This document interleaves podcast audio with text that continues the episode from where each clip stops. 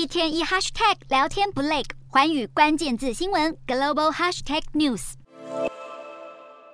又是因为国安考量，美国联邦通讯委员会下令禁止在美国销售多间中国企业的商品。除了华为、中兴通讯之外，监控设备大厂海康威视、大华科技以及无线电设备商海能达，一共五家入列。恰巧前一天，英国同样以国安考量为由，要求公部门停止在敏感地点安装中国制监视摄影机，还建议换掉旧的。消息一出，北京当局激烈反弹。英国公共组织多半使用中国企业海康威视或大华制造的闭路电视摄影机，这两家公司被控是侵犯新疆维族人权的共犯。近七十名英国国会议员。才在七月敦促政府禁止贩售或使用相关监是设备，可见现在以美国为首，越来越多国家都把头号国安威胁指向中国。